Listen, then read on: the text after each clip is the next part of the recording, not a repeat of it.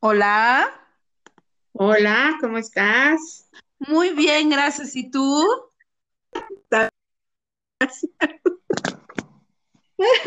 Amigos, eh, para los que están escuchando solo el podcast y están diciendo, ¿por qué Dayanet se está riendo como loca? Es porque acabamos de hacer un gran experimento, hicimos un Facebook Live y quisimos grabar al mismo tiempo el podcast. ¿Y qué creen?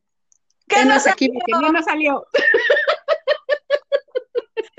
La verdad es que necesitamos, no sé, eh, creo que vamos a hacer pruebas de audio. No sé si también en tener los celulares, estarnos grabando, se hacía eco, porque era una doble transmisión. Y sabes qué, ya debo de confesarte algo. Yo siempre creí que íbamos a hacerlo así y a mí se me olvidó que íbamos a grabar también en Anchor. Sí te lo dije, pero yo dije, qué padre porque voy a tener mi celular libre para ver cosas. Y no. Salir de Anchor cuando grabo en Anchor. bueno, entonces, para aquellos que no, que no vieron este nuestro, nuestros experimentos, hola, ¿cómo están? Bienvenidos al podcast de Mujer Ejemplar eh, con Lorena Herrera y Dayanet Miguel. ¿Ves? Hasta me siento más a gusto aquí, me estresas. Este... Yo te estreso. me estresa verme en la pantalla, pero bueno, X, esa es otra cosa. Amigos, el, el podcast del día de hoy, el tema es referente a que en México eh, el 10 de mayo celebramos el Día de las Madres. Entonces, no sé por qué a los seres humanos, no sé si nada más a los mexicanos, pero a los seres humanos nos gusta mucho ponerle días a las cosas. Yo amo a mi mamá los 365 días 24/7, pero bueno, hay un día para hacerle homenaje y es el 10 de mayo. El pasado, 10, el pasado domingo fue el Día de las Madres en México y se nos ocurrió a Lore un pequeño tema un poco tanto polémico, un poco tanto sensible también. Eh, de antemano pedimos disculpas o pido yo disculpas por mis comentarios, por herir a alguno, a, a alguien. Y el tema es Día de las Madres y de las No Madres. Así es, porque y aquí tenemos a una madre y a una no madre. Exacto. Porque estábamos hablando eh, si realmente existía el instinto maternal, si era algo innato en todas las mujeres, si se podía adquirir o era algo este, implicado o ya cuestiones sociales. Eh, yo no sé si hacerte esta pregunta, pero yo no estoy de acuerdo. A lo mejor no te hago la pregunta, mejor digo lo que creo. Yo no creo que exista un instinto maternal. Ok. ¿Por? Ah, ¿quieres que te lo diga?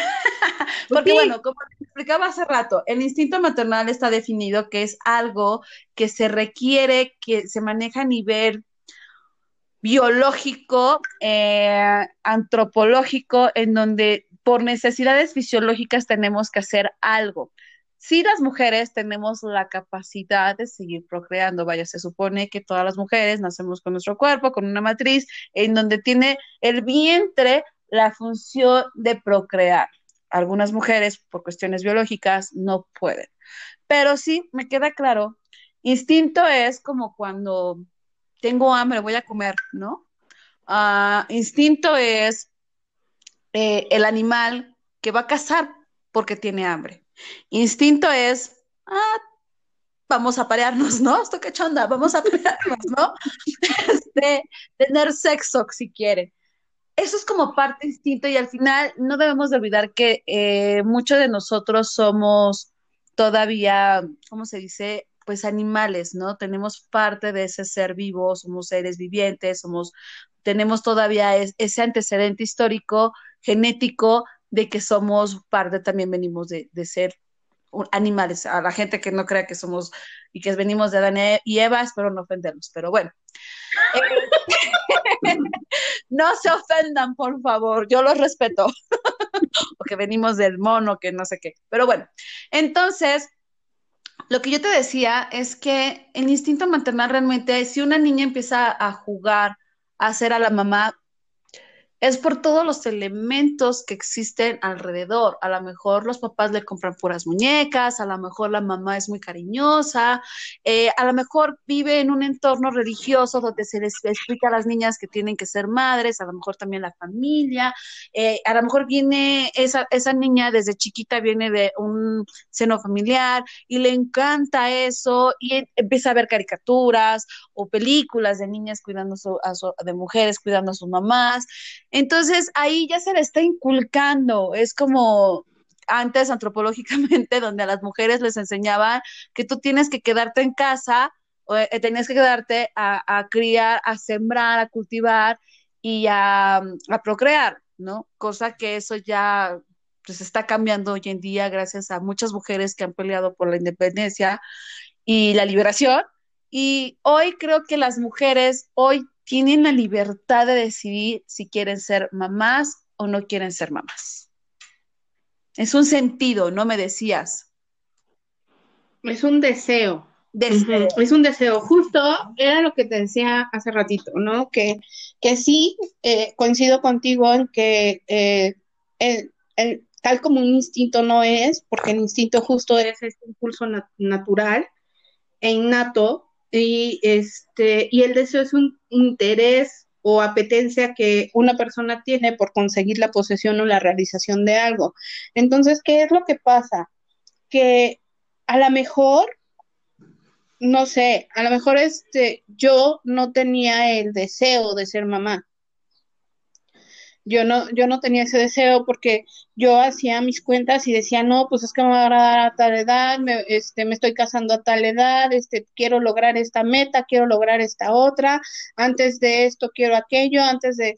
Entonces yo deseaba otras cosas y ese instinto, este, pues no, no, nunca, no, no, no se generó. El deseo nació mucho después y también platicábamos eso, ¿no? Eh, creo que a mí lo que me sucedió fue justo que no tuve esa presión, no tuve ese, eh, y, y, desde niña era, eh, platicábamos en el podcast pasado cuando estábamos recordando nuestra infancia, que pues a mí me gustaba jugar fútbol, tochito, subirme a los árboles, etcétera, y, y los juegos que le pedía a los reyes o Santa Claus o los regalos que me daban mis papás tampoco eran como tan afines a, por ejemplo, yo me acuerdo que tenía primas o tenía amigas o en la escuela las niñas llevaban a su bebé o, llega, o llevaban al que este la plancha o, la cocinita o así, yo decía, eso es que hacer, o sea, yo quiero algo para jugar, no para estar haciendo qué hacer, porque en mi casa sí me ponían a hacer qué hacer y no porque mi mamá fuera mala, simplemente porque creo que es parte de la formación de los niños. Este, y yo decía, no, yo no quiero eso. Y ya cuando fui más grande dije, sí, pues es que eso es lo que están haciendo, están entrenando a las niñas para ser amas de casa o para ser mamás. Claro, a mí en mi caso, yo me acuerdo que yo sí viví por eso. Por ejemplo, a mí mi mamá me compraba mis muñecas y, sí, o sea, las cargaba un ratito y decía, qué bonito están, pero yo más que jugar a la mamá, jugaba que eran mis hermanas. Ahí hay un reflejo de, carencias que uno tiene, ¿no?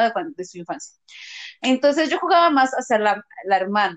Cuando fui creciendo, en mi caso, yo me acuerdo que a mis 18, 19 años, yo estuve muy enfocada a, en ese entonces estaba en la universidad, a sacar mi carrera, a ejercer mi profesión, a tener proyectos profesionales de hecho, varias veces tuve que terminar con algunas parejas porque sentía que me detenían en ese proceso y yo era muy firme de no, yo no me maté tantos años para, para no concluir ese sueño, ¿no? ¿Y qué pasó? La vida fue creciendo, hubo varios factores. Después de mis 23, 24 años, cuando se empiezan a casar, pues mis hermanos, mis, tengo, yo soy la mediana, mi hermano mayor se casa, mi hermano chico se casa a los dos meses, este, mis primas que eran más chicas que yo se empiezan a embarazar, empiezan a, a mis primos un poco más grandes se empiezan a casar también, a tener hijos y de algún momento tanto en la familia de mi mamá como en la familia paterna decía, uy, ya está quedada, ¿no? ya se quedó Lore. Eh, hacían comentarios mis abuelos que ya paz descansen, porque la verdad, pues no les cumplí su sueño. Me decían y me abrazaban y me, y me decían, mi hijita, es que no se me va a hacer conocerte casada ni con hijos. Y yo así como, pero si tengo 22 años, 23 años. Este, y sí, hubo una época en donde me entró ya la crisis porque ya era tanta la presión de que ya te brincaron, ya te quedaste, eh, ya no vas a ser mamá, el reloj biológico se te está pasando, oye, ya tienes, que yo le llamo la crisis de los 28 años, en donde todavía no llegas a los 30, en donde a lo mejor te estás posicionando ya en tu carrera, en donde a lo mejor las parejas no te duran porque tú no quieres todavía enfocarte en una familia. Y a mí me pasó, o sea, estoy hablando desde mi, desde mi experiencia, ¿no? Yo ya a los 28, 29 años, yo ya había llegado a la conclusión de que no, pues si a los 40 años no me caso, no tengo hijos, pues no, si a los 40 años no me caso, pues igual tengo un hijo en vitro o, o hablo con un amigo para que él me... Pero déjenme decirles porque me brinqué esa parte. ¿Cuál fue el factor que en mi caso me nació ese sentimiento de querer ser mamá? Mi hermano tiene a, a mi sobrino, mi, sobrino mayor, mi, querido sobrino Alexis, y, es algo como, de hecho lo leí, es algo neuronal, eh, el cerebro empieza a generar sustancias, el cerebro empieza a generar ciertas cuestiones químicas en donde cuando nace un bebé dentro, por decirlo así, en tu camada, en tu manada, este, en este caso mi sobrino, crece el instinto de protección al más pequeño. Y eso fue lo que me pasó. Cuando nace mi sobrino, pues era muy lindo. Al principio yo lo veía entre, así como que de reojo. Cuando fue creciendo, pues empiezas a ver las cosas ternuritas, empieza a ganar el cariño. Eh, cuando se divorcia mi, mi, hermano con mi cuñada, se separan y se divorcian, yo vi tan vulnerable a mi sobrino de allá que yo dije, no, perdón, a mi niño no lo van a hacer daño. Y, y, fue un instinto, no voy a decir instinto, sino fue, pues sí, porque sí, a eso sí se le llama instinto. fue un instinto de protección a mi sobrino que en serio me, me puse la playera de yo voy a ser pues como su mamá, hasta que me dijo a mi hermano, oye, espérate, tú no eres la mamá, eres la tía.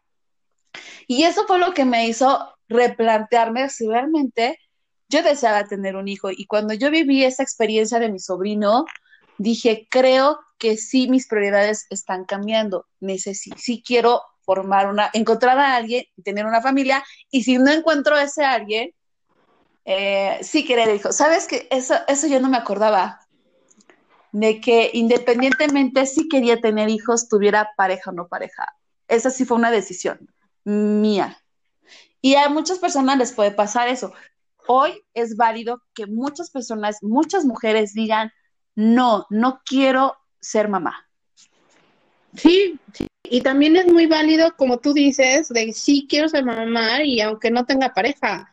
Ya hay muchas, ya hay muchas cosas. Hay una actriz, creo, hay una actriz que se embarazó también y también pagó y hasta escogió el sexo y todo.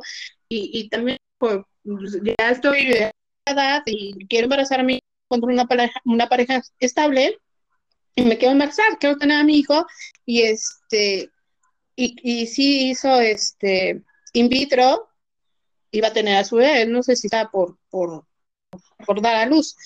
Pero eh, es esto, eh, te, vuelvo a repetir, creo que también las generaciones de ahora ya tienen como otras metas, tienen otras, otras cosas, e, y también, ah, no sé cómo llamarle, vuelvo a insistir, yo me disculpo antes con mis palabras porque estoy hablando porque Dios me dio boca, eh, vuelvo a insistir, hay como para ellos otras prioridades y hay otras cosas en el que ellos pueden invertir su dinero que, que teniendo hijos, porque pues bien, es bien sabido y creo que lo sé también muy bien por ti, que los hijos pues no, no son nada baratos. No son nada baratos. Y a veces he escuchado ese tipo de comentarios, ¿no? O sea, así como de lo que me voy a gastar en un hijo, mejor me lo gasto en viajes. A lo mejor no hay punto de comparación. Y a lo mejor las, las que son mamás no van a decir, ah, sí, tú, porque no tienes un hijo. Y sí, sí es cierto. y, vuelvo a, a, decir, porque Dios me dio boca, pero ¿cuántas personas no están pensando, no ya están en ese estatus de yo prefiero invertirlo en mí, este, en mi carrera, en mi vida, en mi satisfacción. Y a eso yo he escuchado también que las personas que están en contra de no tener hijos, que no sé por qué deberían de estar en contra o a favor, si es una decisión personal, eh, les dicen que son egoístas. ¿Por qué son egoístas?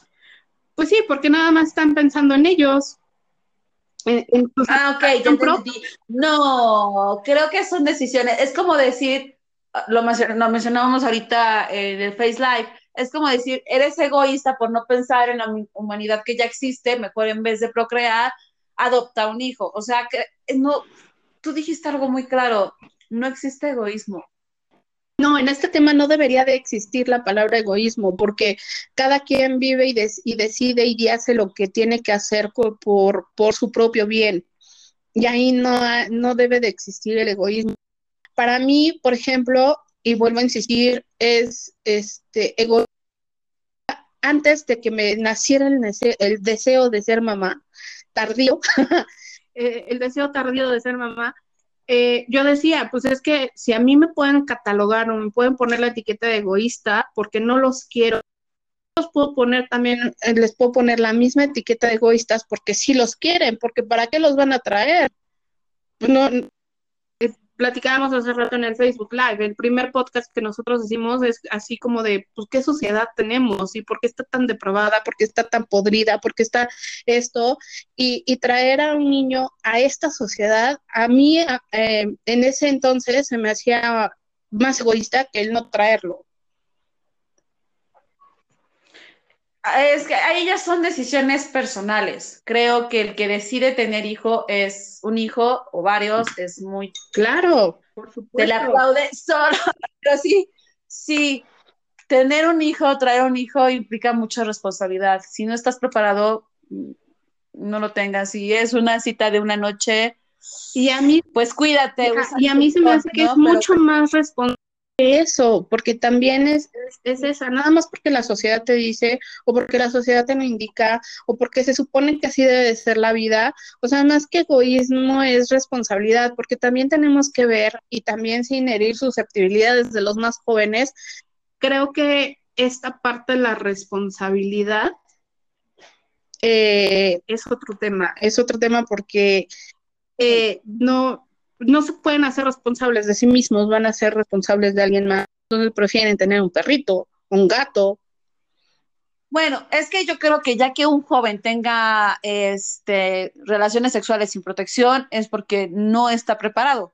Hay, o sea, si vas a tener relaciones sexuales, que eso yo creo que ya es otro tema, eh, tienes que cuidarte, tienes que cuidarte. Si no deseas ser papá, no deseas ser mamá, porque aquí implica de dos personas, eh, sí cuídate, Ahora, viene hoy, actualmente hay una generación de mujeres que desde un principio, desde temprana edad o desde jovencitas, dicen, yo no quiero ser mamá. He leído casos de mujeres que ante esa decisión decidieron operarse la matriz, hacerse la operación y decir, es que yo no quiero ser mamá y no voy a cambiar el de parecer y han sido juzgadas. Pero yo creo que quiénes son las que juzgan. Perdón, yo no veo, a mí en mi caso, yo no veo a los hombres preguntando a una mujer, ¿y vas a ser mamá? No, creo que somos las mismas mujeres que nos encerramos en nuestras creencias de que todas las mujeres deben ser mamás y no, no es cierto. Hoy es libre para que las mujeres puedan decidir si quieren ser mamá, es muy libre de ellas y que digan, no quieres ser mamá, pues también es muy respetable. O sea, no hay que etiquetar a la mujer porque simple hecho de ser mujer, ya tienes que ser mamá. Eso dejémoslo en los siglos pasados. Creo que las mujeres hemos evolucionado, las mujeres han luchado para tener más derechos que para que nada más te vean como una incubadora. Sí, sí, digo, no estamos en la era en la que, por ejemplo, estoy viendo una serie de, de este de los de los monarcas ingleses y pues sí, si no, ¿qué pasó con Enrique VIII, no? Que pues, como no me das un hijo varón, entonces te desecho y me busco otra, y como tú tampoco me diste un hijo varón, pues entonces también te desecho. tanto que hasta se divorció de, la Iglesia Católica y fue, fue otra cosa. Pero a lo que también yo iba con esta, con esta plática es que, y, y difiere un poco contigo, en que no nada más son las mujeres. En nuestro caso, eh, a Miguel, por ejemplo, mi esposo, había hombres que también lo, lo, hostigaban y también le hacían este, comentarios hirientes, hirientes tanto para él como para mí, ¿no?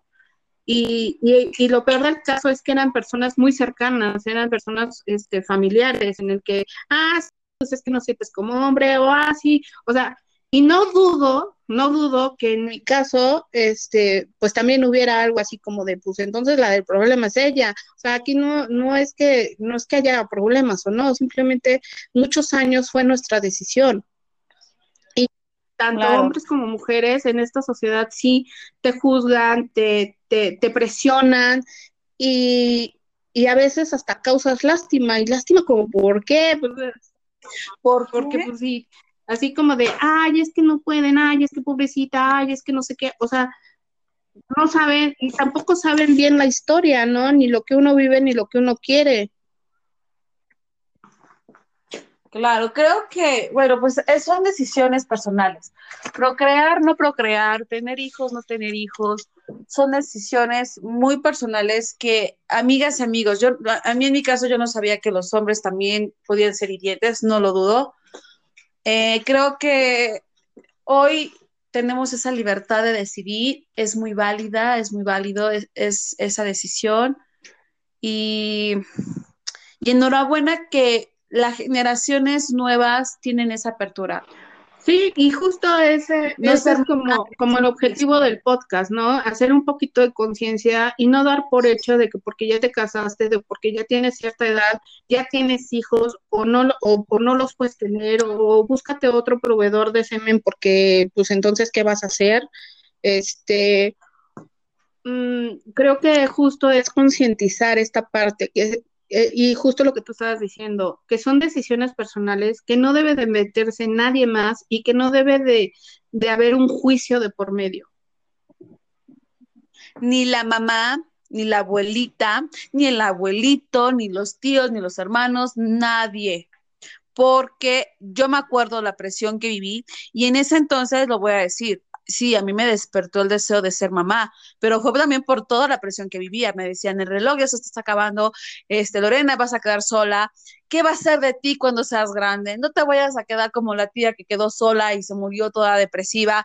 Entonces, no existía esa opción de, ok, no quiero ser mamá, porque tú sabías, en mi caso, pues me habían inculcado y me habían presionado desde los 25 años, 23 años, que ya no vi el camino y dije, chines, y, ya me toca ahora ser mamá, casarme y ser mamá y no encuentro al marido, entonces pues me voy a brincar al marido, ¿no? O sea, la vida no es pasos a seguir y eso me queda hoy claro. No tienes que crecer, por ejemplo, no tienes que crecer, estudiar, eh, tener una carrera, graduarte, trabajar, tener deudas, comprarte una casa, casarte, formar una familia, criarlos verlos crecer, irse. No, no existen pasos.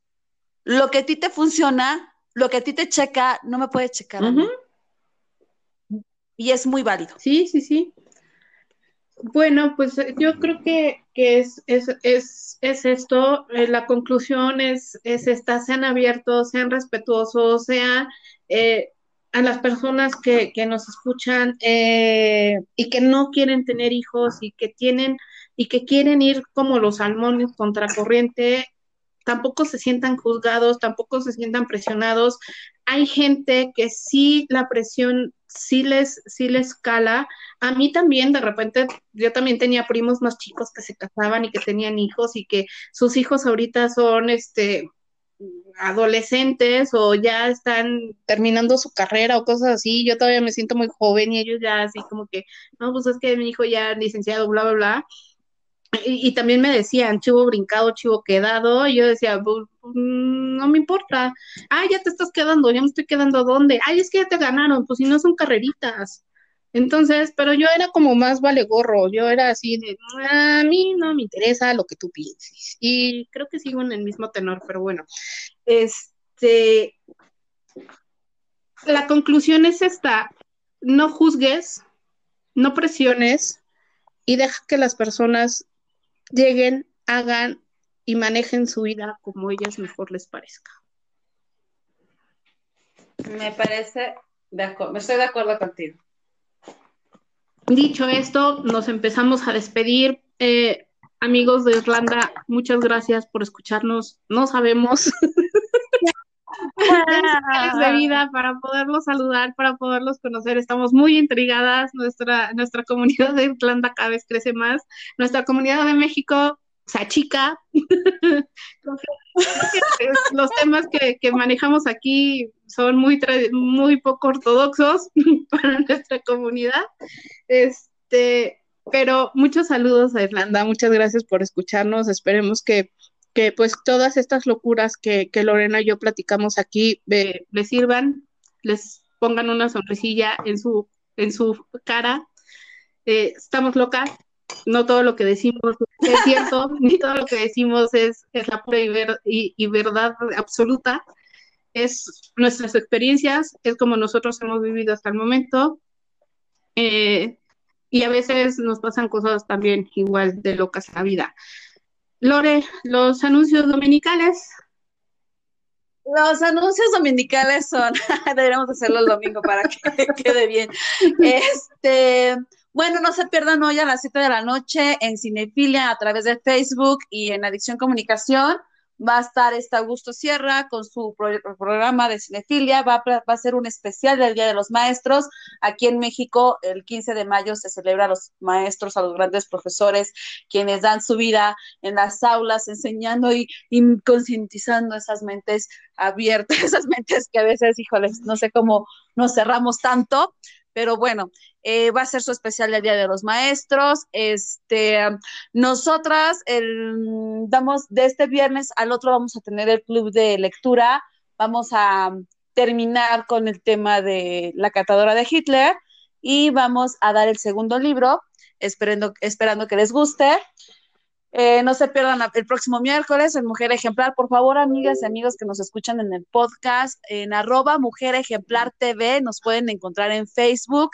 Este, para que nos sigan, para que nos den likes, para que nos compartan, para que nos digan si sí les gusta, qué no les gusta, qué, cómo podemos mejorar y sobre todo que sea esto una conversación este, con retroalimentación, que es lo que buscamos. Lo hacemos esto para para también recibir ideas y, retroalimentarnos también nosotros. Por supuesto. Ayer tuvimos un programa muy bonito, este, véanlo también, también fue dedicado al Día de las Mamás.